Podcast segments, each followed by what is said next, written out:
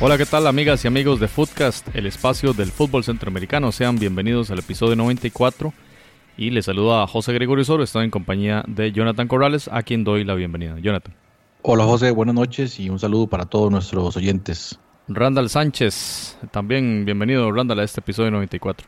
Hola Jonathan, hola Soro, José, un gusto estar compartir con ustedes en este espacio que nos encanta a nosotros, el fútbol centroamericano, y ahora con mucha información sobre Liga de Naciones, ¿verdad? Liga de Naciones será el tema de este episodio 94 y bueno, es que tuvimos la fecha de noviembre. Realmente muchísimos partidos, compañeros. Es, es muy difícil hablar con detalle de cada uno de ellos por la magnitud, la cantidad de, juegos que hubo, el volumen de juegos. Realmente em, muchos fueron. Recordemos que la Confederación tiene 41 selecciones y en esta Liga de Naciones tuvieron que dividirlas en tres ligas y vamos a ir repasando de acuerdo a cada liga la participación de los equipos de Centroamérica. ¿Y qué les parece si empezamos por la Liga A? Vamos a hablar del equipo de Panamá que tenía básicamente un juego, recibía a la selección mexicana con la esperanza de puntuar y de mantenerse vivo en esa lucha por la sexta plaza en el ranking de la FIFA para el tema de CONCACAF y lograr entonces ahí acercarse al Salvador y pues digamos que luchar por, esa, por ese lugar para la hexagonal final. Lo malo es que México está demasiado bien. De hoy, sin lugar a dudas, es la mejor selección de la, de la CONCACAF. Y 0-3 quedó el partido en el Rommel Fernández. Goles de Raúl Jiménez, Edson Álvarez y de nueva cuenta Raúl Jiménez. Dos jugadores que están en el fútbol de Europa y que dan, digamos que son una imagen viva del el potencial de esta selección mexicana que si vemos en el tema de, del entrenador, eh, el Tata Martino prácticamente ha tomado esto en, en, una mezcla de jugadores, no solo de los consolidados, sino que también ha ido dándole espacio a jugadores, si se quiere, que no, no están consolidados en la, en la, selección, como si no me equivoco, Macías, ¿verdad? Que, que, le ha dado bastante espacio acá y a pesar de ello ha tenido un rendimiento perfecto. 12 puntos México en 4 juegos, 13 goles a favor, 3 en contra. Y le dieron esta puntuación, compañeros, la primer, el primer lugar, no solo de este grupo de la Liga A, el grupo B, sino también la puntuación máxima de todos los equipos de esta liga, con lo cual, eh, bueno, le dio la clasificación al Final Four. Y hablemos un poquito de Panamá, si se quiere, tres puntos apenas de, de los 12 disputados incluyendo esa derrota contra Bermuda muy sorpresiva y bueno, muy lamentable. Eh, no sé, Jonathan, empezamos con usted. Muy lamentable la situación panameña en este 2019. Sí, correcto.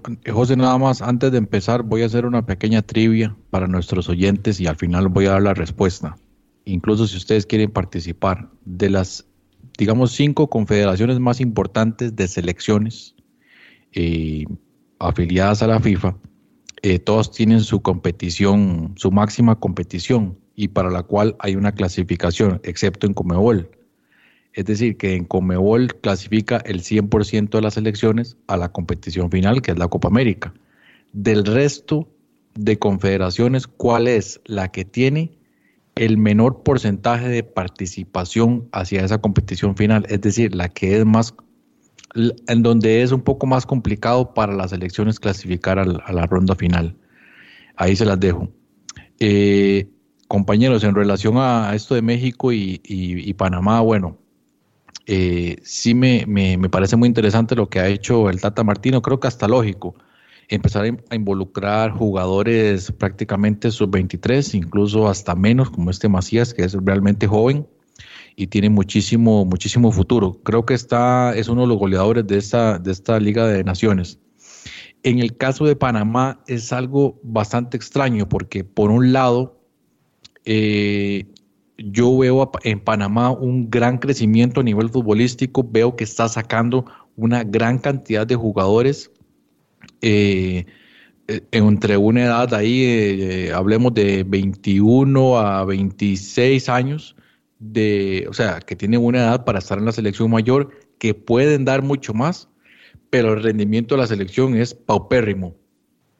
Y digo paupérrimo también eh, poniendo en contexto que el grupo ya de por sí era muy difícil, es decir, eh, estaba México, aun y cuando Panamá estuviera en un rendimiento extraordinario, había muchas posibilidades de que no quedara en primer lugar, eso por un lado. Y lo otro, esa presión hasta cierto punto innecesaria que, tienen debido al a los horrores o errores cometidos por la parte administrativa eh, en relación a, obviamente, esto del puntaje FIFA, que al final de cuentas es lo que los tiene prácticamente, y ya más adelante vamos a hablar de eso, fuera de la hexagonal.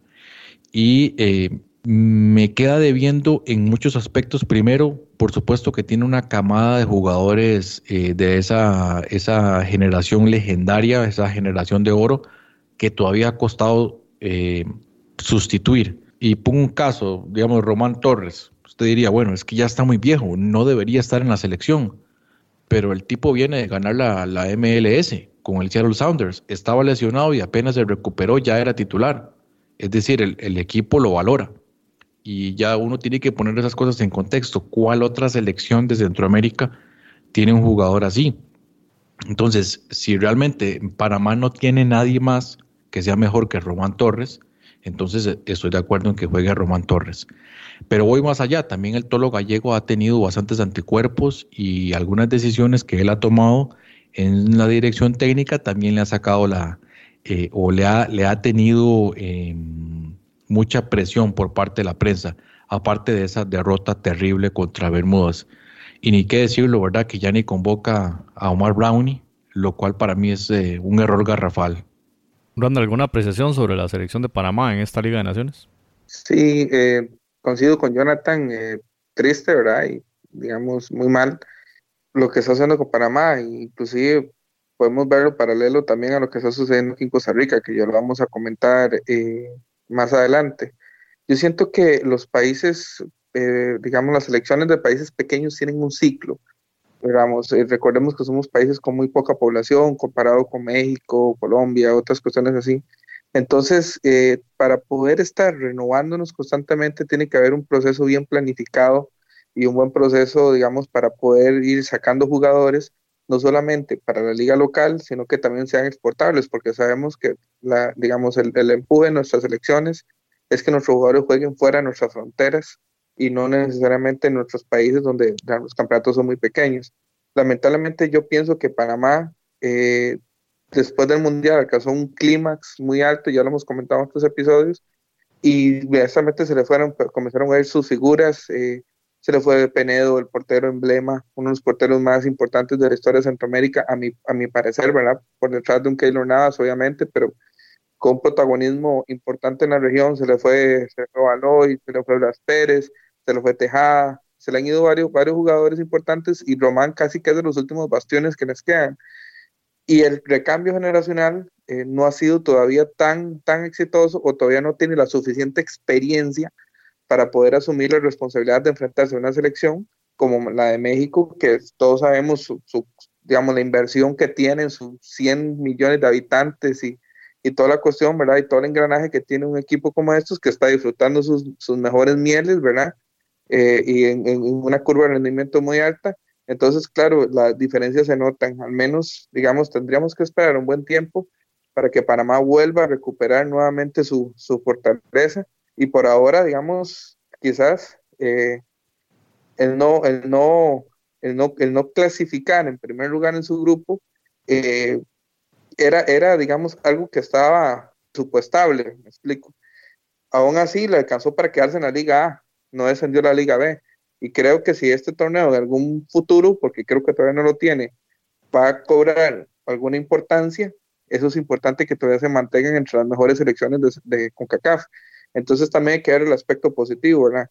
Yo creo que el Tolo Gallego hay que dejarlo trabajar. O sea, eh, digamos, el Tolo Gallego es un entrenador probado, como jugador fue campeón mundial, es un entrenador probado, con mucha experiencia en Argentina, con mucha formación, tenía cierto algún tiempo de nuevo dirigir, pero creo que es un entrenador que sabe que le puede aportar mucho conocimiento al fútbol panameño, lo que hay que tener es paciencia, porque la situación circunstancial y coyuntural lo que está sucediendo en nuestros países es, es, sinceramente, pienso yo, un, un, ciclo que tiene que volver a comenzar de cero y, y, realmente para un entrenador eh, em, emular lo que sucedió hasta hace muy poquito, desde cero es muy difícil.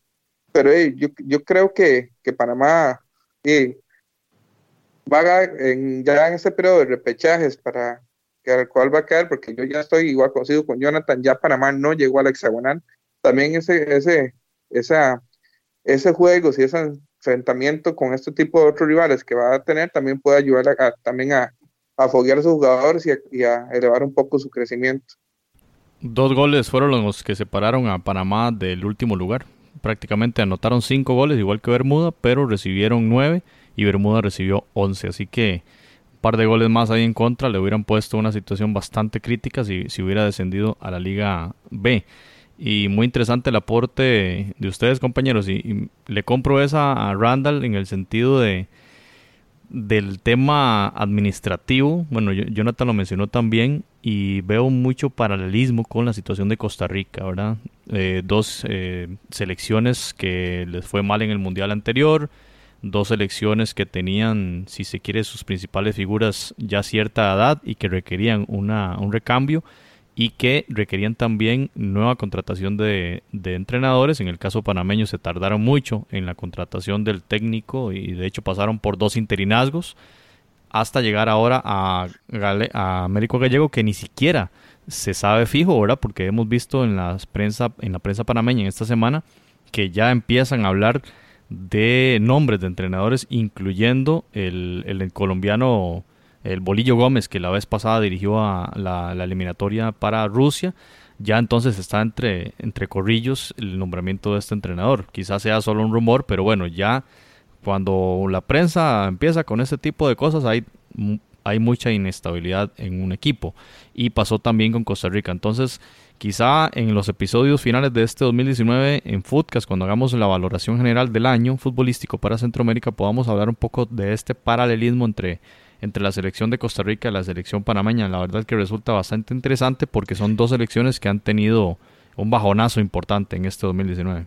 José, y ahí eh, algo a resaltar por lo menos dentro del, llamémoslo así, fracaso este, administrativo y deportivo, eh, bueno, aunque todavía no está consumado, ¿verdad? Porque ahora Panamá tiene el camino largo a la, a la Copa del Mundo. No es que esté eliminado, sino que ahora le va a tocar el camino largo. Pero sí me pareció muy buena la participación, o por lo menos los jugadores que dieron declaraciones después del partido tuvieron mucha autocrítica. Eh, al menos reconocer el mal momento que vive la selección, cosa que no ocurre en todos los equipos, ¿verdad? Hay, hay jugadores eh, que les cuesta mucho aceptar cuando el equipo viene mal, que, que es como en tratar de engañar a la gente porque en el fondo usted sabe cuál es la, cuál es la realidad. Simplemente algo, algo rescatable al menos, que aprendieron de lo que sucedió la vez pasada. Y ese camino largo significa jugar contra selecciones de crecimiento como Curazao, ¿verdad? que ya lo, lo palpó Costa Rica, y, y selecciones como Jamaica. Canadá Canadá que viene bien y entonces ese camino largo que solo elige a uno para llegar a jugar el repechaje contra el cuarto de la hexagonal. Así que sin duda que es alarmante la situación panameña, bueno, y después de un meteórico ascenso del fútbol canalero, pues tiene este retroceso. Vamos a ver cómo lo puede resolver eh, la federación y la historia, especialmente los jugadores, ¿verdad? Que son los que ahora, como dice Jonathan, están en autocrítica. Eh, Randa, ¿quería decir algo? Sí, es que, digamos, como le decía yo, los, los, digamos, ciertos países tienen sus ciclos, digamos, de Holanda no fue, creo, el mundial anterior, si no me equivoco, y Holanda vino de ser prácticamente protagonista en los últimos dos mundiales, o sea, los equipos tienen, tienen que renovar y principalmente eh, llegan momentos donde no sacan realmente generaciones muy buenas o no, o no tienen, digamos, ese, ese, ese, ese plus que tenía de, de pegar un baloy, por ejemplo, o haber pegado un, un, un Blas Pérez o un Penedo en el arco. Eh, eh, eso es, todo un proceso. Yo creo que, que, el fútbol panameño es un fútbol bueno. Yo creo que Panamá sigue siendo, sigue estando por encima Curazao, sigue estando por encima todavía el mismo Haití. Digamos que son equipos que están en topes, digamos, en sus curvas. Pero lo que sucede es que, digamos, la gente tiene que entender el contexto en que estamos. Lo mismo lo digo en Costa Rica. Eh, digamos, hay un momento donde, donde, los, donde los equipos tienen que, las selecciones tienen que volverse a armarse porque tampoco tienen de dónde escoger mucho. O sea, eh, eh, es que México tiene 100 millones de habitantes, tiene 100 millones de habitantes, de los cuales a 50 millones les gusta el fútbol, 60 millones, o sea, y todos en una condición que sueñan que sus hijos van a ser grandes estrellas para que los saque de la pobreza, por ejemplo. Entonces, eh, eh, eh, ese cambio generacional, equipos como Argentina, Brasil, eso es, más sencillo. O sea, nosotros en Centroamérica nos cuesta más por nuestros contextos esas cuestiones. La gente lo que tiene que tener es un poco de paciencia. Costa Rica no fue al Mundial de, Sudáfrica después de haber dos mundiales, por ejemplo, seguidos, y, y luego clasifica exitosamente al Mundial de Brasil y hace un buen mundial y clasifica sobrado al mundial de Rusia, no le va muy bien por cuestiones circunstanciales, pero después de un debacle que tuvo en Nuevo Sudáfrica, donde todo el mundo decía se murió el fútbol de Costa Rica, que no, también decían no había recambio, se acuerdan que también era parte de los comentarios, eh, Brian Reed muy joven y un montón de cuestiones, y al final se levantó. Entonces yo lo que creo que la, la, la, prensa panameña tiene que aprender a ser madura y tiene que aprender a entender los procesos y las circunstancias.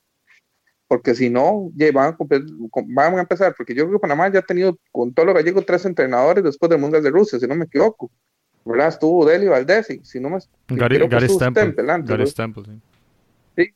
Y, y, estuvo un tiempo Deli Valdés, si no me equivoco. Entonces, ya, tres entrenadores en, en, menos de cuatro años me parece que es demasiado, o sea. Entonces, es, es una cuestión de paciencia y entender los tiempos en que están los equipos. Y es lo que pienso yo. Y volver a primera generación. Como dice Jonathan, como lo ha dicho en otros episodios, eh, estudiar el caso uruguayo, que también digamos que se contrapone un poco a, esa posición suya, Randall, de la cantidad de millones de habitantes. Quizá es un ejemplo, digamos, de la, de la excepción. Lo, lo mismo Holanda, que usted lo acaba de comentar. Países que con una este, población más limitada, bueno, Holanda tiene como 17 millones, 17 o 16, no sé cuántos tendrá. Uruguay tiene, Uruguay tiene 3, 4 millones de habitantes versus ¿verdad? la cantidad que ya está describido en México, que creo que son como 130. Entonces sí son escuelas que hay que aprender de ellas porque eh, realmente lo hacen muy bien en el tema de la renovación. Prácticamente algo cultural de sus clubes. Te bajo, te bajo un poco lo de Uruguay, es que lo Uruguay estamos viendo el presente.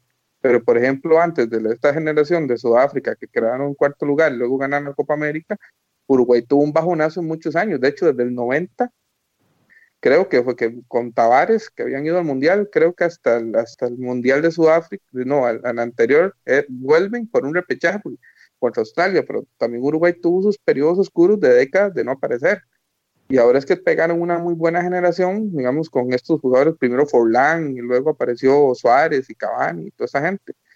Pero está bien, eh, ellos están tratando de ser muy planificados y el profesor Tavares está tratando de ser muy planificado de llevar jugadores, digamos, que traten de reemplazarlo de esos, pero si usted ve Uruguay sin Cavani y Uruguay sin, sin, Suárez en este momento, es un equipo más. Entonces también, también hay, que, hay que ver eso, que también el modelo uruguayo tampoco es que ha sido constante a través de las décadas. Bueno, compañeros, pasamos al siguiente, eh, a la siguiente selección centroamericana que también tiene que ver con el tema de renovación y se trata de la selección de Honduras, que el el profesor Fabián Coito ha hecho un trabajo muy importante tras esa eliminación de Honduras en la era Jorge Luis Pinto y viene muy bien con resultados muy importantes y sobre todo realizando unos, unos cambios eh, y unas incorporaciones importantes allí en la selección H que disputaba un partido contra la selección de Martinica, partido que termina uno por uno, el gol del equipo hondureño fue a cargo de Juan Ramón Mejía, un goleador del Real de Minas, un equipo, un, perdón, un jugador de 31 años goleador que causó toda una polémica ahí porque venía de goleador en la liga local y no había sido convocado por Coito en alguna de las fechas de esta Liga de Naciones. El gol de eh, Martinica fue a cargo de Emanuel Rivier y nada más un poquito para contextualizar quiénes eh, son estos jugadores. Este jugador Rivier juega en la Serie B con el Cosenza, Serie B italiana, y es un eh, exjugador del Metz francés, del Mónaco, del Newcastle y de los Asuna. Es decir, estas selecciones tienen, ya lo hemos hasta el cansancio mencionado acá, muchas de estas selecciones caribeñas tienen muchos jugadores jugando todavía en Europa. Este jugador tiene 29 años, pero en su, digamos que etapa de más éxito, pasó por estos clubes que acabo de mencionar. Bueno, Honduras ese partido lo sacó uno por uno, ¿verdad? Iba perdiendo y al minuto 65 empató por eh, Juan Ramón Mejía. Y en el partido eh, final de su ronda en Liga de Naciones, 4-0 le ganó el equipo hondureño a la selección de Trinidad Tobago. Jonathan Rubio, Brian Moya y doblete de Albert Ellis. Un resultado contundente que da cuenta de una selección que viene bien a nivel de rendimiento, a nivel de resultados y que alcanzó los 10 puntos en esos cuatro juegos de, este grupo C de Liga de Naciones. Jonathan, ¿qué podemos decir en general de Honduras en esta participación en este grupo contra Martinica y contra Trinidad Tobago de esta nueva etapa de Fabián Coito en la selección catracha? Me parece bastante bien. Creo que la, definición bastante bien lo que viene haciendo el señor eh, Coito, eh, sobre todo porque parte de lo que veníamos hablando de esos cambios generacionales, él lo está haciendo. Y los otros entrenadores que tenían la misma camada, por así decirlo, no lo estaban aprovechando. Un ejemplo claro es este eh, Jonathan Rubio o em, el caso de... Rigoberto Rivas. E, este que juega, ajá, Rigoberto Rivas, que bueno, ese ya había sido convocado o estaba ahí en la, en la, en la mira, pero no, algo, algo pasado administrativamente que no llegaba. Ahora, el partido contra Martinica, Honduras utilizó una selección, llamémoslo así, una selección B. Y a pesar del empate, que mucha gente también lo criticó como que fuese un mal resultado, eh, Honduras jugó bien. Yo tuve la oportunidad de ver ese partido y Honduras jugó bastante bien. Es decir, usted ve la idea clara de juego contra un equipo como Martinica que se repliega un poquito, ¿verdad? Por supuesto, para tratar de, jugar al contragolpe porque tiene jugadores rápidos. Ya usted mencionaba algunos de ellos. Y, eh, pero a mí me gustó mucho, sobre todo el segundo tiempo. Luego ingresa, por ejemplo, un jugador como, como el toro eh, Benguche y estuvo muy cerca realmente Honduras de ganar el partido. Me gustó mucho. Eh, por supuesto hay que entender el contexto que es contra Martinica, que si bien es cierto, tiene algunos jugadores eh, importantes, no deja de ser una selección que todavía está eh, ahí tratando de mejorar día con día y tal vez llegar a lo que hoy es un Curazao o un Haití. Ahora, en el caso del partido contra Trinidad y Tobago, ahora sí, Honduras saca su, mejor selección y, jugadores como Albert Ellis que han recuperado muchísimo el nivel eh, recordemos eh, la época oscura, en, incluso, incluso en Copa Oro, en la eliminatoria pasada, que hubo partidos en donde no estaban a, tope y eh, ahora está muy bien, está jugando muy bien. Y lo mismo, por supuesto, Jonathan Rubio, que viene jugando espectacular. El primer gol es un golazo. Brian Moya jugando muy bien, este mediocampista lo está haciendo muy bien. Y en términos generales, Honduras tiene una muy buena camada de jugadores de, eh, combinando experiencia, llámese un, minor Figueroa, llámese em, este, el, defensor número 3 que, estuvo en, Inglaterra, y combinado con estos otros eh, jóvenes que, que vienen haciendo las cosas muy bien en Europa, hablemoslo claro, jugando en Europa y que podrían hacer una muy buena eliminatoria y con muchas posibilidades, creo, de clasificar al, Mundial. Ahora bien, por supuesto hay que poner en contexto que también Trinidad y Tobago no está pasando por un buen momento. Eh, entonces, en términos generales, para, resumir el comentario, Honduras va muy, va muy bien, va por buen camino. En este momento creo que es la selección de Centroamérica en mejor nivel y hoy por hoy, ¿verdad? Hoy por hoy, hoy 21 eh, de noviembre, eh, pero eh, todavía falta verla ya competir contra las potencias del área, como México, contra Estados Unidos. Ese Final Four creo que va a ser una, una muy buena, una muy, un preámbulo de lo que vamos a ver el próximo año en la, en la hexagonal. Randall está de acuerdo con Jonathan que hoy por hoy Honduras es la mejor de Centroamérica y por otro lado, así rapidita, eh, ¿considera usted que el entrenador Coito le ha dado ya el, mejor nivel a esta selección y está preparada para la hexagonal? Bueno, yo coincido con Jonathan que en este momento, eh, digamos, Honduras es, es quizás la selección que, que, mejor está en Centroamérica. Eh, quizás a diferencia de Panamá y Costa Rica, eh, digamos, ellos sí están en un proceso cíclico de, digamos, de, de, tener una generación, digamos, que les puede dar mucho. Todavía no les ha dado, salvo, digamos, todavía espero más de unos Albert Ellis, espero más de unos Kiotos, espero más de unos Chocolosanos y esas cuestiones, pero sí está en una, digamos, como en una, con un proceso donde tiene ya una selección, digamos, con jugadores maduros y con experiencia, digamos, fuera inclusive de Honduras. Eh, y, digamos, y que han sabido trabajar sus jugadores desde también desde el biotipo, y, recordemos que el jugador hondureño es un jugador que tiene mucha hambre, digamos, en el, en el sentido futbolístico, ¿verdad? No, se me malinterprete, ¿verdad? Eh, digamos, de que, de que el fútbol es, eh, es una, una oportunidad para salir y salir de la pobreza, entonces son jugadores muy aguerridos, que muy emprendidos, entonces tienes, tienes esas cualidades y también están teniendo los frutos de una buena inversión, en, por lo menos en ligas menores, que aunque no han hecho mucho mundiales, por lo menos les alcanza a llegar, mientras otros países no están llegando.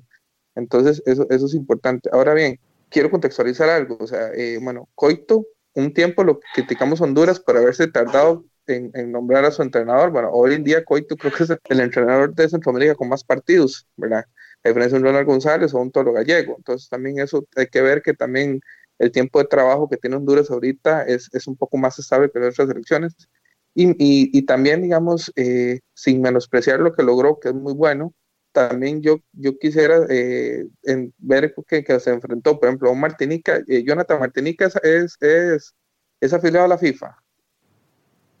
No, no, sabes. No. imagínate. Entonces, está enfrentando una selección que solamente se, aparece en torneos de CONCACAF, porque rara vez Martinica, digamos, eh, es, su crecimiento es hacia eh, torneos que no sean del Caribe o este tipo de ligas. Y está con una, entonces también hay que contextualizar eso, ¿verdad? Que, que, no es una selección afiliada a FIFA. Y también está eh, compitiendo contra una selección de, de Trinidad y Tobago, que es de la salida Jack Warner y el debacle de su imperio.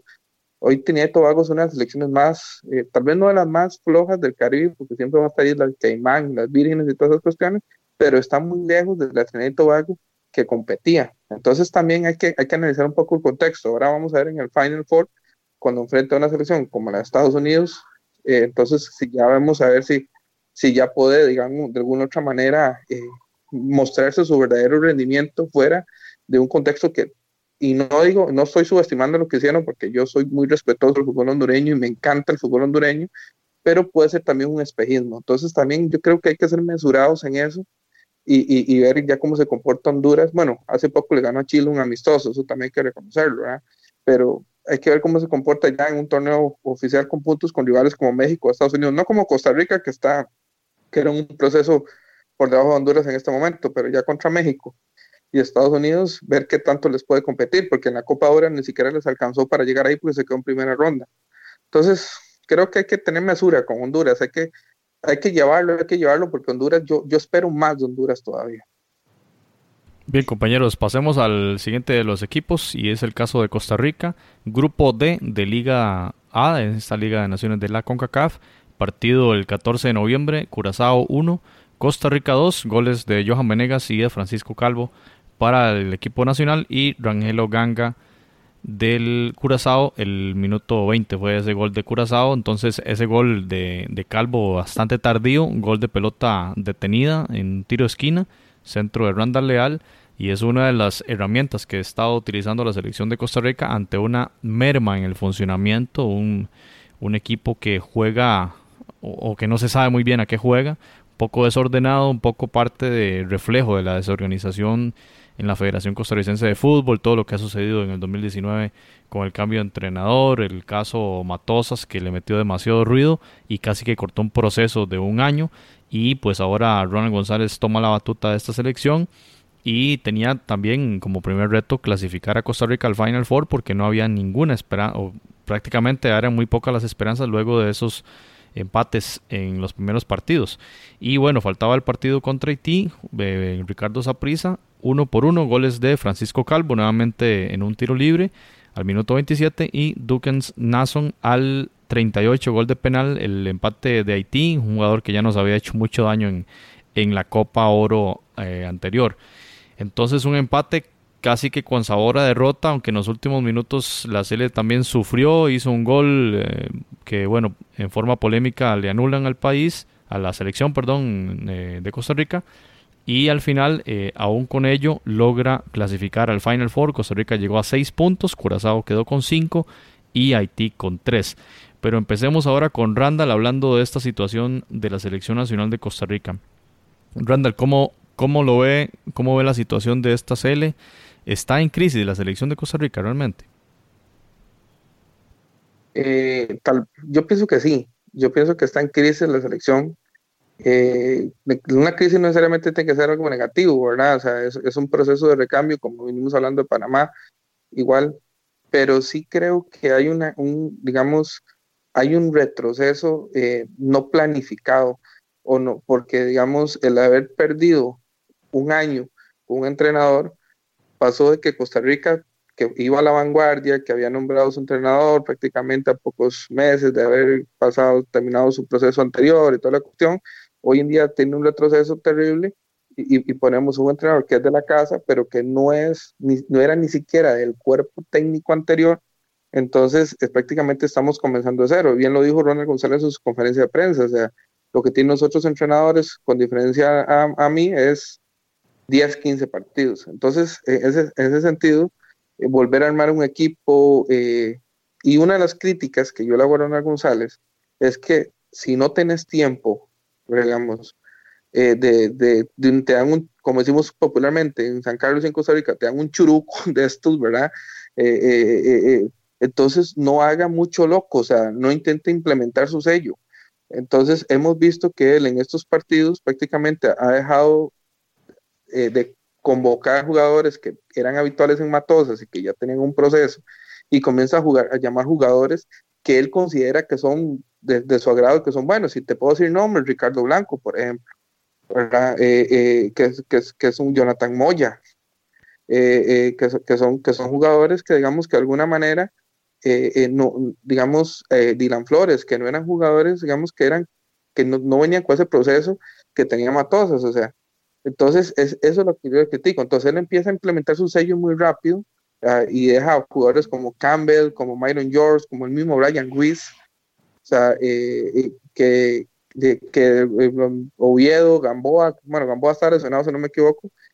O sea, y entonces intenta, intenta mostrarse como entrenador, pero en una competencia no se puede. O sea, yo siento que Curazao y Haití vienen con mucho más partidos, con mucho más equipo, con mucho más idea de juego y ponerse a, implementar su sello así como cambiar radicalmente es, es, es, muy difícil y esa es la crítica que yo le hago al entrenador. Vamos a ver ahora que vengan ya el año terminó, que vengan algunas fechas FIFA de fogueo y toda la cuestión. Se, se habla muy de fondo, eh, se especula que vienen buenos fogueos para Costa Rica, con selecciones buenas, entonces, o top, llamémoslo así, ¿verdad?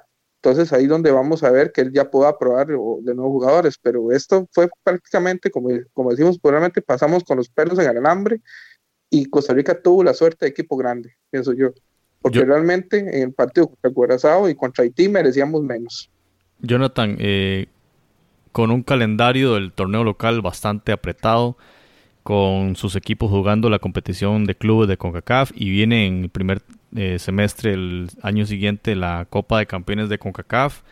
Eh, ¿qué, ¿Qué tanto chance tiene Ronald González de encontrar fechas para hacer los microciclos y qué tan efectivos pueden ser esos microciclos para fomentar una idea de juego? O sea, yo me quedo pensando en eso porque se habla del tema federativo, se habla que hay que buscar fechas, se habla que los clubes tienen que poner de su parte y poner como a la selección como prioridad, pero llegar a ese balance no es nada sencillo, pero ¿qué tan fuertes o qué tan importantes son esos microciclos para ordenar las ideas de esta selección nacional?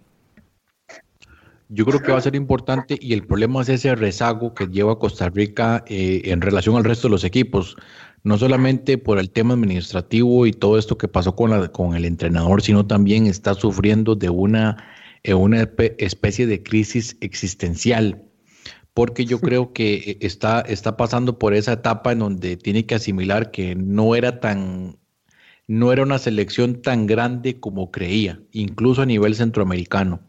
Y eso yo sé que a mucha gente le duele, porque, entre comillas, históricamente, pero hoy en día, o sea, Solamente alguien que ya esté muy, muy cegado por el fanatismo no puede ver cómo una selección como Honduras tiene una camada de jugadores o una producción de jugadores muy superior a la de Costa Rica. Yo creo que, o sea, eso es algo que se, que se puede ver demasiado claro.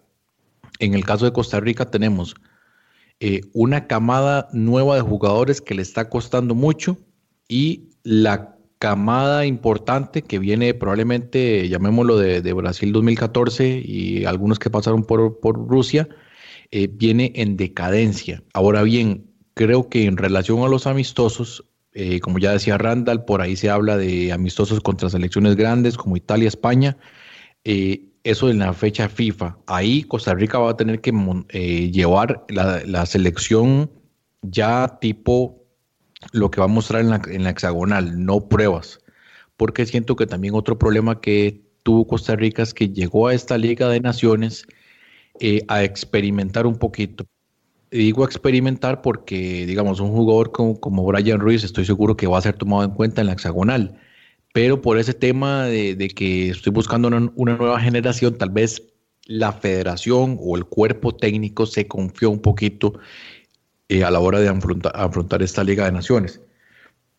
Y por otro lado, también hay, algunos jugadores que andan por ahí en la órbita, llámese Gamboa, Oyedo, Ian Smith, Marco Ureña en la liga. Hay otros jugadores que probablemente van a ser tomados en cuenta, pero en este momento decidieron dejarlos un poco de lado.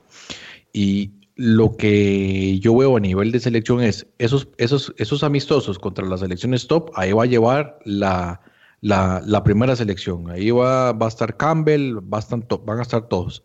Pero hay que ver si Costa Rica podría aprovechar también otras fechas que no sean fecha FIFA para trabajar, ¿por qué no?, con una, una selección más de jugadores locales. Eh, guardando las distancias, digamos lo que hace a veces México, que enfrenta selecciones como, como Islandia, que también viene con una selección B a veces a Estados Unidos, y, y poder ver otros jugadores y no con esta presión contra un rival como Curazao que tiene dos, tres años de estar trabajando con una misma, con una, un mismo equipo, Haití ni, ni para qué. Y eh, obviamente la selección no llegaba bien preparada a la competición y se vio muy mal. Es decir, la victoria en Curazao, Costa Rica se la encontró literalmente. O sea, como, como dijeron por ahí, sacó petróleo porque el partido fue muy malo para Costa Rica, realmente malo. Y el partido contra Haití, otro partido malo, o sea, malo en todo aspecto, aspecto táctico, eh, el, ritmo de los jugadores, malo. Y aún así se logró la clasificación a la Copa Oro en primer lugar y al Final Four. Incluso me llamó mucho la atención escucharlo porque solamente se pudo escuchar el, presidente de la federación llorando después de la victoria en Curazao. Después de la victoria en Curazao uno dice, bueno, a este ese es el nivel de Costa Rica, o sea, a ese nivel estamos. Pero eso refleja que hay una, una, crisis interna, compañeros, en, la federación y, hay demasiada presión por lavarse la cara con ese tema de Matosas y se requería pasar a la Final Four. Creo que por ahí está el tema. Si, si la selección, que yo creo, al igual que ustedes, inmerecidamente logró este, esta clasificación para ese partido en el mes de junio, si la selección no hubiese pasado, hubiera sido mucha más presión de la que ya existía para la Federación de Costa Rica y tras de eso venía el presidente de la FIFA par de días después de, este partido y iba a ser una situación muy contrastante. Imaginémonos al, los pantalones del, del, presidente de la federación, este, la prensa presionándole mucho más y bueno, era, era una situación apremiante para, para la federación. Entonces creo yo que sí, eh, hay un yo comparto con ustedes, hay crisis en la Federación de Costa Rica, hay crisis en la selección, la selección no se encuentra, los jugadores están bajo nivel.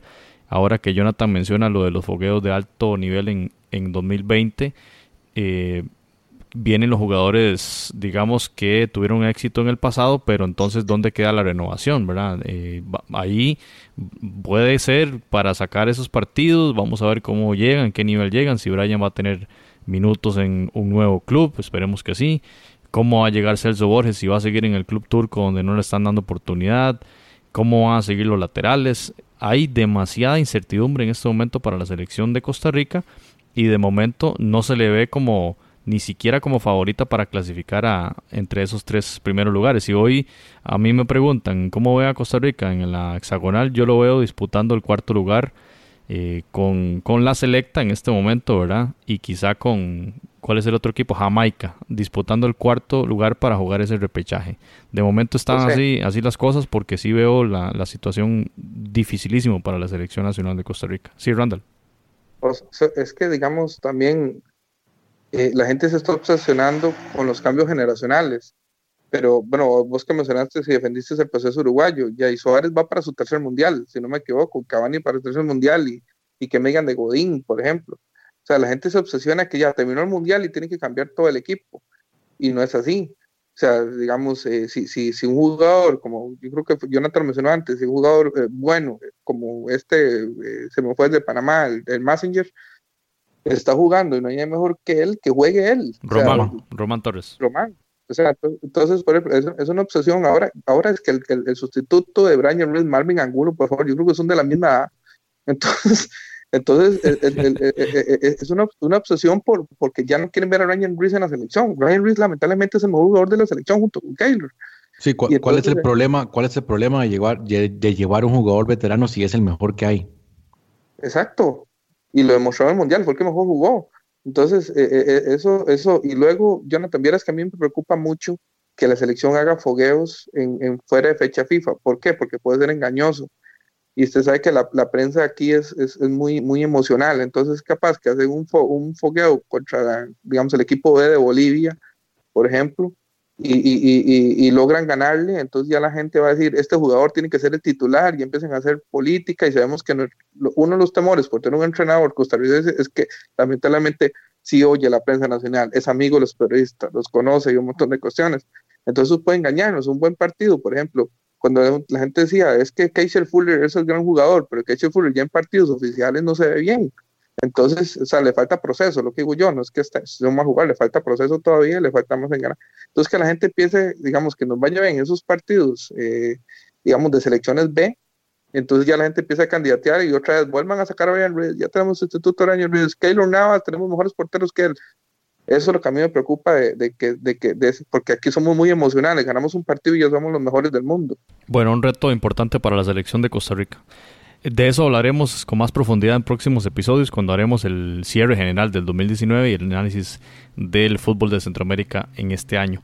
Compañeros, pasemos porque ya el tiempo apremia a la Liga B, El Salvador, que tenía doble enfrentamiento en el, en el Cuscatlán y tenía por delante superar ese, ese puntaje en el ranking de la FIFA, superar a la selección canadiense, que ya le había pasado en la fecha anterior tras el gane que tuvieron los de la hoja de Maple contra Estados Unidos. Así que El Salvador solo le tocaba ganar ambos juegos y esperar que Estados Unidos le echara la mano, tal como sucedió. Estados Unidos le, le derrotó 4-1 a la selección canadiense y así que la selecta tenía que ganar. El primer partido fue contra Montserrat, un partido eh, al parecer, de muchas opciones de gol desaprovechadas hasta el minuto 90 más 2. Juan Portillo de la Alianza logra el gol eh, agónico eh, cerca del final del juego y le dio los tres puntos que en ese momento le clasificaban a la selección en el primer lugar de esta liga, de este grupo de la Liga B pero que también le daban muchísimos puntos en el ranking de la FIFA, situación que terminaron de concretar el martes 19 en esa revancha que tenían contra República Dominicana. Recordemos que en el juego de ida eh, los dominicanos habían ganado 1 por 0 y ahora los salvadoreños lograron un 2 a 0. Nuevamente Juan Carlos Portillo y Pablo Punget eh, lograron ese resultado importante para la selecta que alcanzó los 15 puntos en estos seis juegos. El primer juego fue entonces esa derrota contra eh, República Dominicana. El Salvador gana el grupo, eh, logra la clasificación a Copa Oro, obtiene bastantes puntos en el ranking de la FIFA y además sube a la Liga A.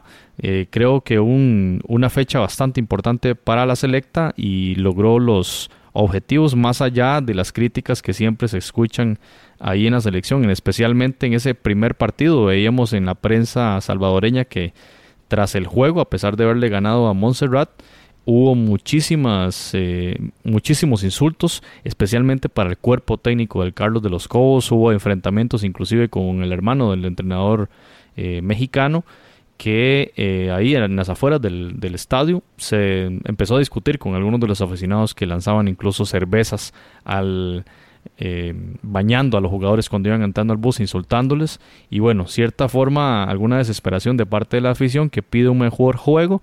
Y ya se ha visto constantemente que esa ha sido una de las críticas que eh, Carlos de las Cobos resulta en un entrenador, si se quiere, conservador para alguna de las personas, para parte de la afición salvadoreña, que tiene calidad para, digamos, desempeñar un, un estilo diferente de juego en la cancha y que no lo logra, inclusive contra rivales como estos, que les cuesta ganar el partido, especialmente en ese 1-0 contra Montserrat. Eh, Jonathan, tal vez un análisis rápido de, de esta eh, fase del Salvador, que a pesar de todo contra viento y marea y con a pesar de esa derrota en dominicana logró sacar el grupo y, al parecer eh, logra sacar también la faena en el ranking de la FIFA. Sí, eh, definitivamente logró enderezar el barco y eh, a mí personalmente me sorprendió mucho ver la reacción de la, de la afición después del partido contra, contra Montserrat, que ese gol agónico, pero el Salvador fue, fue más que, que Montserrat en ese partido, tuvo bastantes ocasiones de gol, el portero de Montserrat se lució definitivamente en este partido y eh, creo que, que, por ese lado la, gente tiene que estar tranquila. Eh, este, estas historias las, he escuchado ya muchas veces en, otros equipos de Centroamérica, eso del resultadismo. Yo no sé qué hubiese preferido la, la afición de El Salvador que jugase bonito, pero estar fuera de la hexagonal, digamos. Ese tipo de, resultadismo es lo que lo tiene la hexagonal, la victoria eh, contra Perú, la, eh, y, esos resultados que, han sido claves en la Copa Oro, esos resultados que han sido claves para estar hoy por hoy casi un 90% en la, en la hexagonal y con una generación de jugadores, tal vez no una generación dorada, algunos ya no en su mejor momento, como el caso del Fito Celaya, eh, pero una generación importante. Y eh, bien que mal, pues las cosas van, van, van por buen camino. Ahora viene un partido amistoso contra, contra Islandia. Probablemente mucho tiene que ver lo de, lo de Pablo Punget y otros jugadores eh, salvadoreños que han estado allá por la Liga de, Islandia. Eso va a ser un partido interesante y como para poder medir un poco más al Salvador, porque bueno, definitivamente Montserrat, eh, a pesar de mi, de mi cariño por, por la isla de Montserrat, definitivamente es un equipo que está lejos, está, está lejos, ¿verdad?, de, ser un equipo profesional. Eh, el caso de República Dominicana creo que todavía está ahí queriendo, queriendo dar un paso, pero todavía no está, definitivamente está ahí, casi entre lo, casi entre lo amateur y lo profesional, aunque ya pueden sacar muy buenas conclusiones eh, y ahora le va a tocar entonces al Salvador. Primero ya ahora, sí, en la Liga A, competir en, contra los mejores y por supuesto pensar en lo que viene, que va a ser la Copa Oro y la hexagonal, prepararse muy bien. Algo importante nada más para cerrar es la elección de los amistosos que vaya a tener El Salvador. Ya tiene lo de Islandia, pero incluso son cosas ahora que matemáticamente viene este juego de cuáles son los, los, amistosos que más me convienen.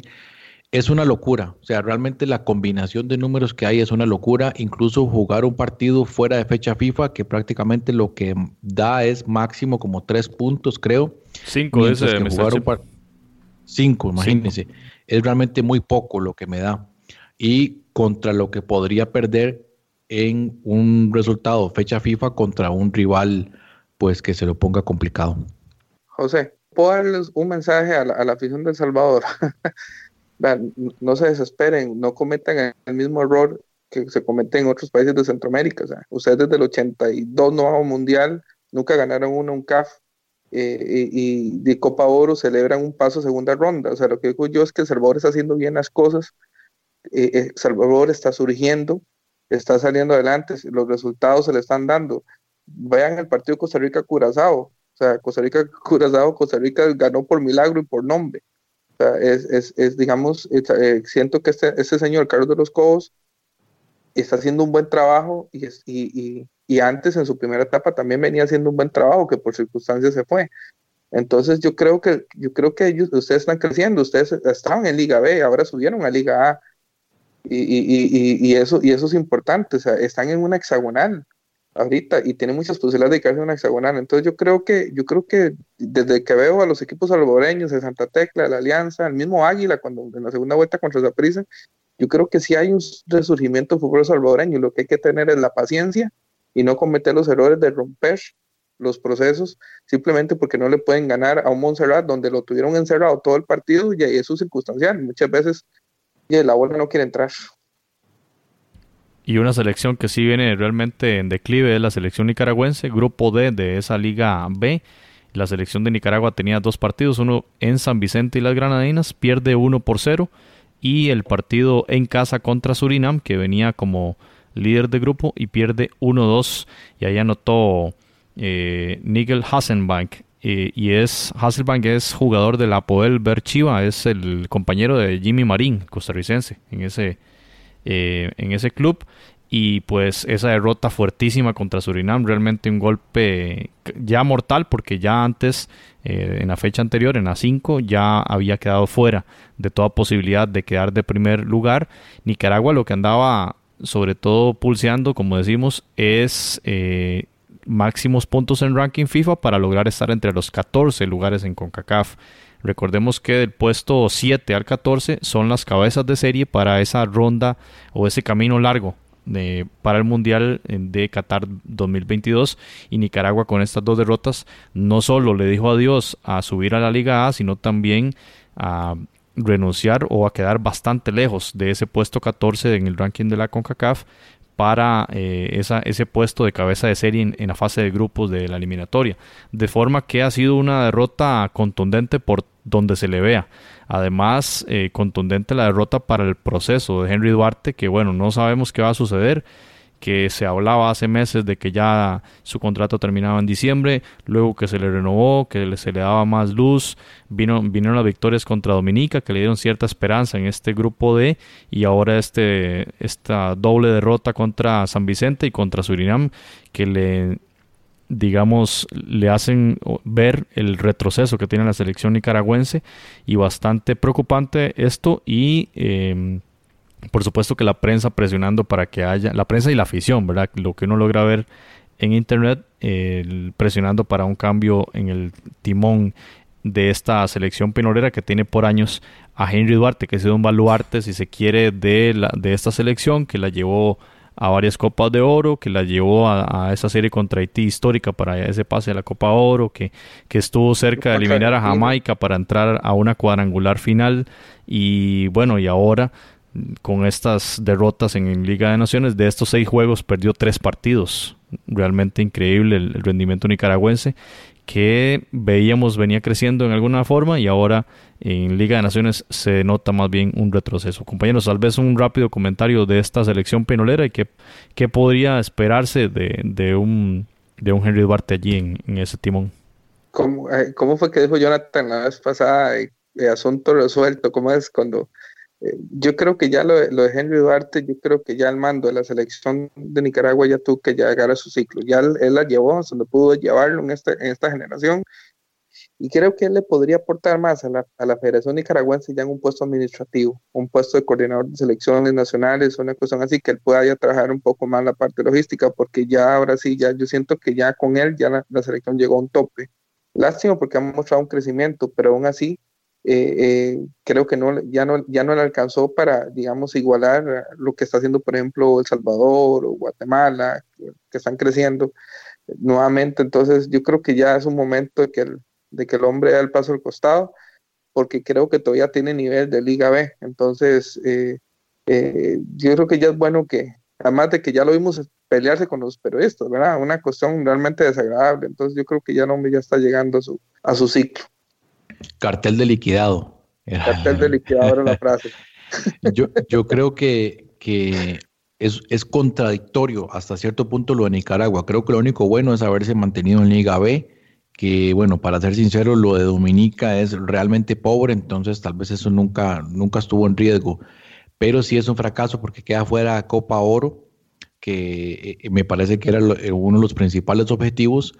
Y lo otro, el crecimiento, como decía, es un poco contradictorio porque Nicaragua está empezando a sacar buenos jugadores desde las ligas menores. Incluso en Costa Rica hay, hay jugadores que, tienen la oportunidad de estar en la selección. El caso de este Jesse Ruiz de, de Jicaral, eh, Jason Ingram de, que juega en Santos. No es titular en la selección, pero ahí está siendo convocado. Oh, hay otros jugadores. Incluso en San Carlos hay dos, Nendalí Mendoza y Pablo Rodríguez. Eh, hay otros jugadores ahí en segunda división en, Costa Rica que están haciendo bien las cosas en selecciones sub-20, sub-21, esperando ese llamado a la selección mayor. Y em, en, la selección mayor también jugadores como este Renato Ponget, este Gufas, que, es de origen griego, Chavarría, Carlos Chavarría, Byron Bonilla, del Zaprisa. Eh, es decir, tiene una buena generación de jugadores pero un fracaso a nivel de selección mayor definitivamente. El caso de, de, Henry Duarte es, es, difícil de interpretarlo. Bueno, por un lado creo que hay un aspecto económico, creo que despedirlo eh, significaría un, golpe fuerte a las finanzas de la Federación de Nicaragua, eh, pero tal vez sí llega el momento de dar un paso al costado. Y como dijo Pochettino en una entrevista, que bueno, como ya saben, quedó fuera del Tottenham, él dijo que tal vez esta, eh, para esta selección de jugadores esto es lo más lejos que él podía llevarlos. Tal vez esto es lo que le está pasando a Henry Duarte, que ha hecho, creo, un excelente trabajo en Nicaragua. Es decir, creo que eso no está en discusión, pero tal vez eh, ese ciclo llegó a su fin y si se quiere llevarlo más allá, debe traer otra cara y como incluso decía Randall, tal vez ya ocupar un puesto eh, de coordinador de selecciones o, u otro eh, que no sea el de, el de director técnico o de seleccionador, para ser más correcto. Ya parece bastante desgastada la relación entre la federación y, el entrenador costarricense y, también con los jugadores que recordemos aquel episodio de la Copa Oro, ¿verdad? Donde, se, donde expulsó a varios jugadores de, de la concentración y demás Creo yo que ahí hay un ambiente bastante nocivo y lo mejor, sin duda, y lo lógico, en cualquier eh, selección y cualquier club del mundo lo que haría es separar al entrenador, especialmente tras un fracaso como este, que como indica Jonathan, quizá el peor de los fracasos ha sido no clasificar a Copa Oro. Bien, para terminar este repaso, eh, la selección de Guatemala, Liga C, Guatemala con marca perfecta, derrotó 5 a 0 a la selección de Puerto Rico, alcanzó los 12 puntos en esos cuatro juegos de ese grupo C de, esta Liga C y em, sube a la Liga AB con merecimiento, que es em, en esta generación de Amarini Villatoro, desde que la tomó este entrenador de ex Guastatoya, pues la selección chapina ha mostrado un un buen rendimiento. Recordemos aquella derrota, aquella, perdón, victoria contra Costa Rica 1-0.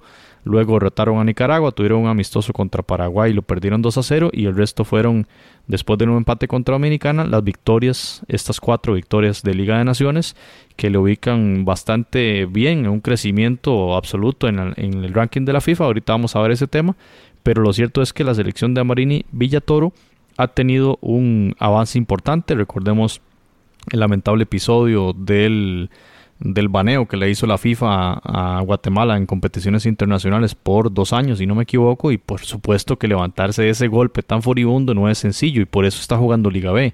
Demuestra Guatemala con esto, compañeros, que no merece estar allí, en la Liga C, perdón. Eh, alcanzó ahora a subir y ascender a la Liga B y vamos a ver cómo le va en el rendimiento en una competición que ha resultado ser eh, interesante para la selección chapina de cara a ese camino largo en hexagonal que bueno en Guatemala no hubo tanto tanta polémica porque se sabían muy lejos de ese sexto lugar por toda la situación que ya comentamos pero que sí lo ven este ciclo mundialista como un momento para mejorar para mm, reconfigurar sus bases para mejorar su fútbol, mejorar su nivel y por supuesto que para el, Mundial después de Qatar sí ya estar peleando esos puestos en los primeros puestos de la CONCACAF. Pero sin duda, eh, tal vez un comentario rápido de Randall para, para esta ronda de, preguntas.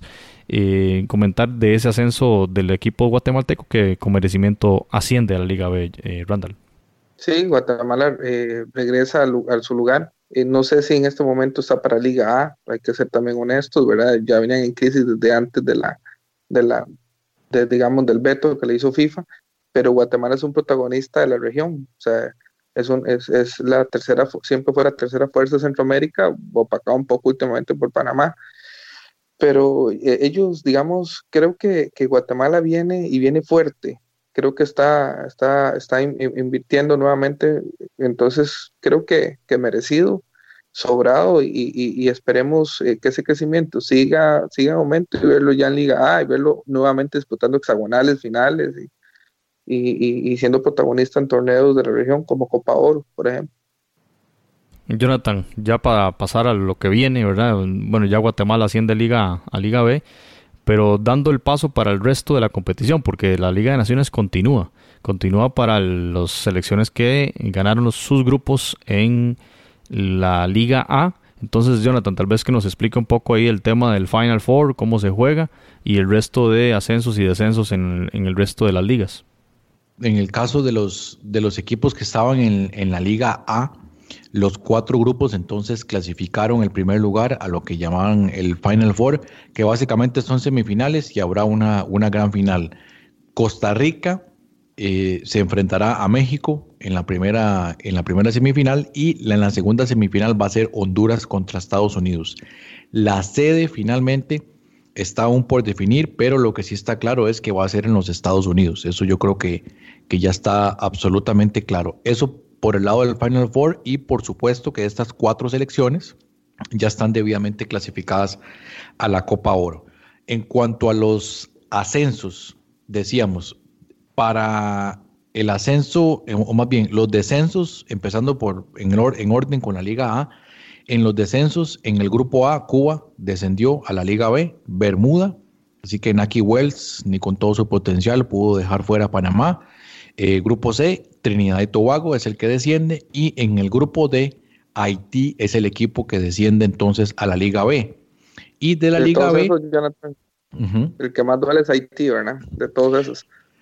Sí, y una derrota dolorosísima que tuvo Haití de visita en Curazao. Yo creo que ese fue el partido clave para, para haber dejado a Haití fuera. De momento de la, de la, bueno, primero de la Liga A, tiene que jugar repechaje para ir a Copa Oro y eh, bastante doloroso. Ahora, de la Liga B, la principal sorpresa en la Liga B es el rendimiento de Granada. Definitivamente uno de los mejores equipos eh, o el equipo con mejor rendimiento en, de esta Liga B, sobre todo el Caribe, una grata sorpresa la selección de Granada que clasifica en primer lugar. Luego en el grupo B, El Salvador, como ya lo habíamos comentado, clasifica a la Liga, a la Liga A. Jamaica y por último, la selección de Surinam. Creo que otra buena sorpresa, eh, esta selección de Surinam. Y ya algo hablaba, em, hablaba, creo que Randall acerca de Holanda. Bueno, de esos, entre comillas, hijos de, de Holanda está Curazao y también Surinam. Y que vienen haciendo muy bien las cosas y con jugadores que participan en ligas europeas. Y los que descienden a Liga C, son San Kitts y Nevis, Santa Lucía, Aruba y Dominica.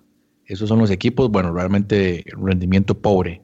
En la, y finalmente en la Liga C eh, ascendieron Barbados, Bahamas, Guatemala, como ya lo decíamos, y la selección de Guadalupe. Esas son las cuatro selecciones que ascienden entonces a la Liga B y entonces eh, eh, los estaríamos viendo entonces en un grupo, por supuesto, más fuerte, sobre todo ahí. Eh, muy, muy contento de, que Guatemala, por supuesto, esté en una liga, digamos, más cercano a la realidad.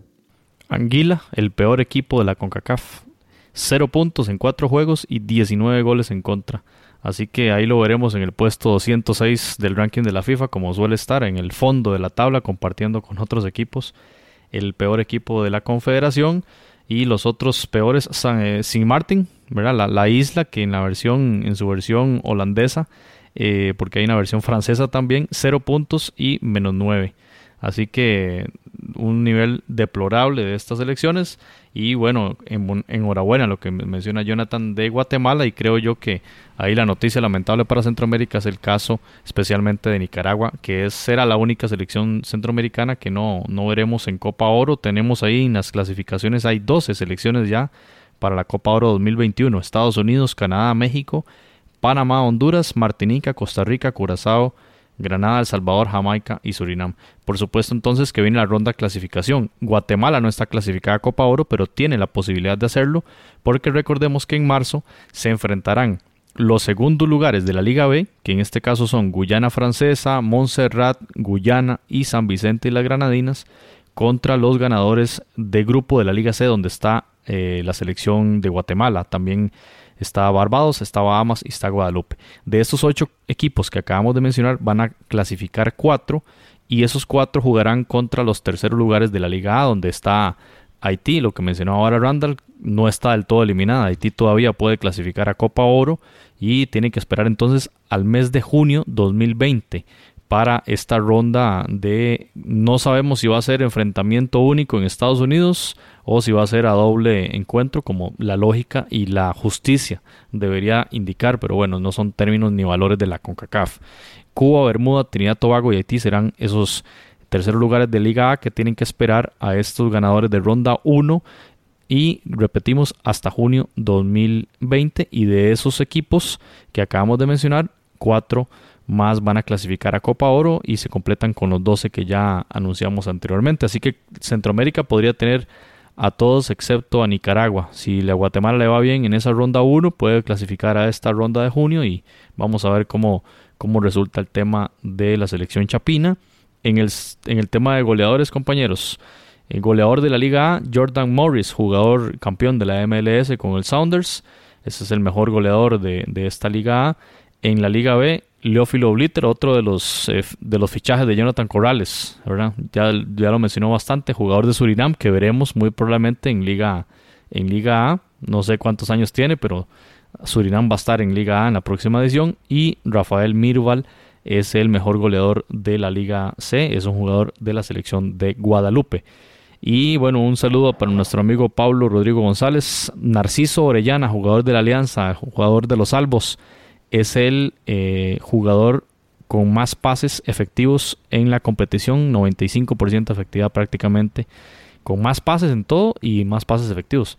312 pases hizo el jugador de la Alianza, así que un dato que da cuenta de que los Cobos tienen que poner a jugar mucho más a esa media cancha también para estar mejor con su afición, que bueno, esas críticas que le lanzaron fueron bastante rudas y, y ese llamado de Randall está muy interesante a tener calma en virtud de, las, de los resultados que han tenido últimamente. Sí, Jonathan. José, y, y, ahora que usted hablaba de, para completar el tema de Centroamérica y los miembros de la UNCAF, el otro, la otra selección que ha decepcionado bastante en esta, en esta Liga de Naciones fue Belice, que estuvo incluso a un punto de haber descendido a Liga C y eh, bueno, estaba en el grupo donde clasificó Granada.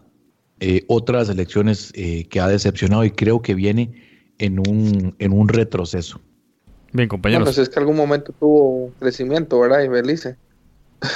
es que, por ejemplo, en Nicaragua sí se le había un crecimiento y producción de jugadores, pero Belice, digamos, siempre ha sido Belice. Entonces, yo creo que al fin y al cabo ha sido un resultado normal. Es más, al punto que ni nos acordamos cuando hablamos muchas veces de Centroamérica, eh, mencionar a Belice. Futbolísticamente, yo creo que hasta no se presentó un partido, si no me equivoco. No se presentó un partido correcto. Sí. No, no logró llegar. En clubes, en clubes eh, es, es, difícil, ¿verdad? También lo que, lo que ocurre en Belice. Casi una, amateur. Una ex colonia británica que tiene problemas de ese tipo. Está muy interesante el tema. Bueno, compañeros. muy pequeño, como un poco Cerramos este episodio eh, 94 hablando del ranking de la FIFA, los números importantes que como todos sabemos, a como llegue este ranking en el mes de junio, así se van a definir los seis primeros lugares van a la hexagonal final de CONCACAF, el resto van a ese camino largo y tortuoso por el que tendrán que pasar algunos de los países. Lamentablemente Panamá va hacia, encaminado hacia esa, eh, ese camino largo.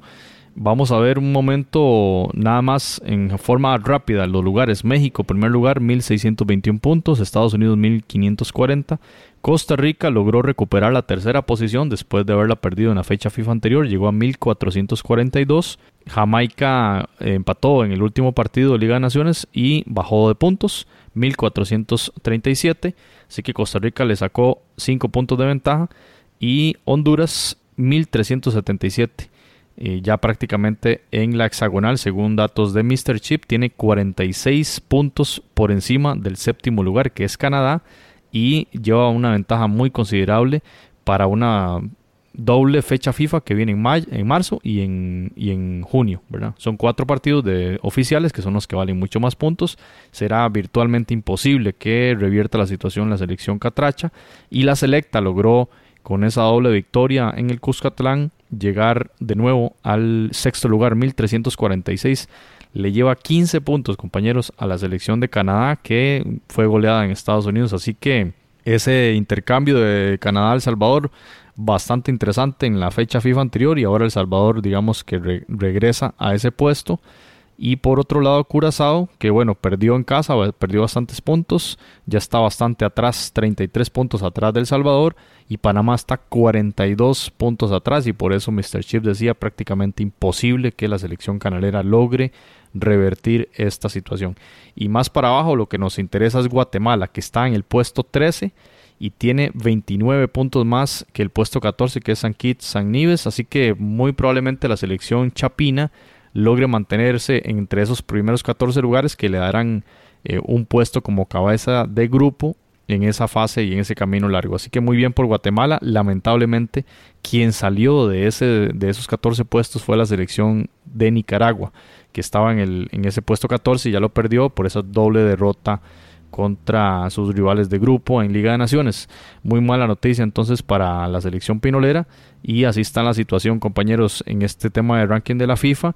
Recordemos entonces nueva cuenta, marzo 2020 los partidos de repechaje para Copa Oro y para las selecciones de Liga A serán fechas libres. ¿Hace cuánto no hay fecha libre en fecha FIFA, verdad? Para que logren pactar amistosos ya, ya hace algún tiempo.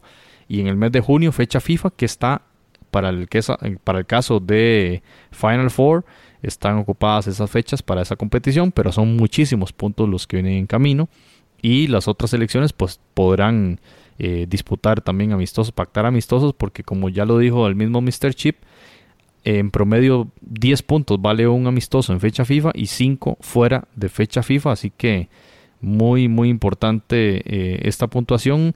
Nicaragua, lo hablábamos ahora, que está muy lejos de, llegar a ese puesto 14, 47 puntos detrás de San Cristóbal y Nieves, así que prácticamente insostenible esa, esa circunstancia. Así las cosas, ese es el tema del ranking de la FIFA, compañeros. Sí, Randall. Pues sí, y viendo el Final Four y viendo el ranking de la FIFA, en este momento se puede decir que hay jerarquías en Centroamérica, ¿verdad? Final Four, Honduras, Estados Unidos, México, Costa Rica, ¿verdad? Y, en la hexagonal se les incorpora Jamaica, que es un equipo que también ha venido haciendo las cosas muy buenas, así como una quinta, sexta fuerza, fuerza últimamente. Entonces, el gran reto del resto de CONCACAF es superar a estos equipos, ¿verdad? Porque aún Costa Rica jugando mal alcanzó para clasificar y le alcanzó para estar en la hexagonal. Entonces, se pone interesante esto, ¿verdad? Eh, eh, digamos, cómo, cómo las demás fuerzas y con estos formatos de CONCACAF, vamos a ver si, si esos eh, digamos, se sigue manteniendo, por lo menos en Costa Rica, Honduras, en ese top 4, ¿verdad? Panamá, toda la cuestión. Pero para ahora podemos decir que hay jerarquías en CONCACAF todavía, ¿verdad? Sí, hay jerarquías y a nivel del Caribe creo que es donde se están haciendo los movimientos más importantes, digamos, eh, viejas potencias como Trinidad y Tobago están bajando y eh, em, comienzan a surgir, al menos dentro de la CONCACAF, eh, otras figuras como Curazao, que sí, que sí tiene oportunidad de, ir al Mundial. Eh, bueno, Martinica no, pero ahí también viene un Granada y lo que, y lo que están haciendo otras selecciones como Bermuda también, que creo que viene haciendo bien las cosas. Y por supuesto ya Haití, aunque por supuesto Haití es un equipo más tradicional. Y para cerrar, bueno, la, trivia que había, había colocado al inicio, ¿cuál es eh, la confederación que lleva la menor cantidad de selecciones a esa competición final, a la competición más importante? Y esa es la CONCACAF, que apenas clasifica 16 de 41 miembros de la confederación, es decir, eh, es bastante complicado tal vez para la, para la mayor cantidad de, miembros llegar a esa, a esa Copa de Oro definitivamente. Mientras que, por ejemplo, bueno, como ya decíamos, como Ebol clasifica al 100%, en Asia clasifican 24 de 46, un 52%, en África clasifican 24 de 52, un 46%, en Europa clasifica, clasifican 24 de 55 miembros, eh, un 43%, y en CONCACAF apenas un 39%, 16 selecciones de 41. Y, los mexicanos se quejan de que clasifican muchos, muchos a Copa Oro, Sí, no, y sí se quedan, sí se quedan selecciones, o sea, selecciones importantes se, se, quedan fuera de Copa Oro, digamos, uno, uno pensaría selecciones como Nicaragua, que, que, ahí viene Haití de vez en cuando, entonces sí, sí es complicado, no, no, es, no es fácil llegar para, para la mayoría. Demoledor el dato, Jonathan, y además habría que agregarle otra pregunta extra. ¿En cuántas de esas eh, competiciones de cada confederación se realiza siempre en el mismo país?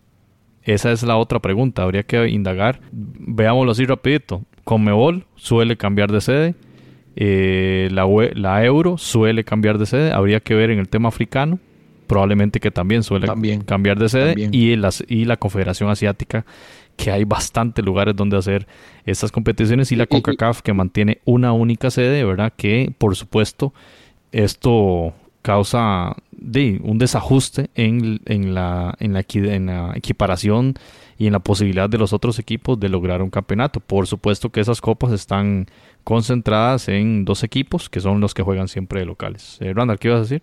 No, que me, me, llama la atención eso, sí, ¿verdad? Y bueno, es interesante porque mientras la FIFA llega y dice que Costa Rica y Panamá juntos pueden albergar un Mundial Sub-20 femenino, entonces sí que, sí hay posibilidades de que, de que hayan buenas sedes y digamos que tres países de Centroamérica organicen la Copa de Oro. Es simplemente esa economía y, y tener la mesa servida a los, a los grandes para que sigan creciendo. Y ahora con eso es que uno dice, pues la CONCACAF no crece.